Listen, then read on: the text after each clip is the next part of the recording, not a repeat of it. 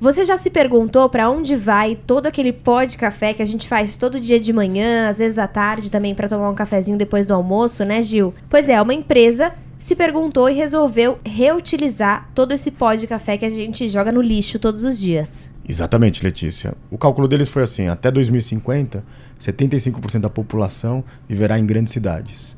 E hoje já tem um problema em Londres, sobram 500 mil toneladas do, do mercado de vendas de café. Para você ter uma ideia, são 70 milhões de xícaras dia na, na Grã-Bretanha. Isso gera todo um processo que antes era jogado no lixo.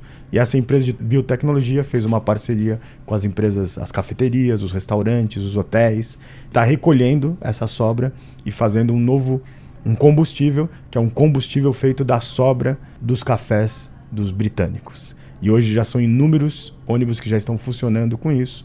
E até o final de 2018, todos aqueles icônicos ônibus de dois andares vermelhos da cidade de Londres andarão com a energia feita através dos cafés. E o que é melhor, não precisa mudar absolutamente nada nos motores. Então, o que você já tem, não vai precisar comprar um ônibus elétrico, você vai usar esse processo de processamento da sobra de café. Falando ainda sobre o café, tem uma outra empresa de cosméticos que está reutilizando esse pó de café, né? A empresa de cosméticos Lush, ela sempre pensa de uma forma sustentável e ela estava muito incomodado com as embalagens dos seus sabonetes, enfim, dos seus produtos.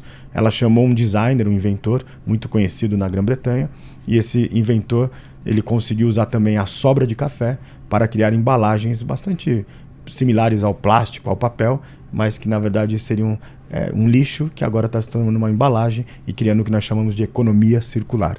Ou seja, você bebe um café e também o que sobra vai ajudar a movimentar o ônibus e também a embalagem do seu cosmético. Muito bem, se você quiser conferir esses dois exemplos do combustível à base de pó de café ou então essas embalagens de cosméticos, é só entrar na nossa página Revolução Band News que você encontra no bandnewsfm.com.br.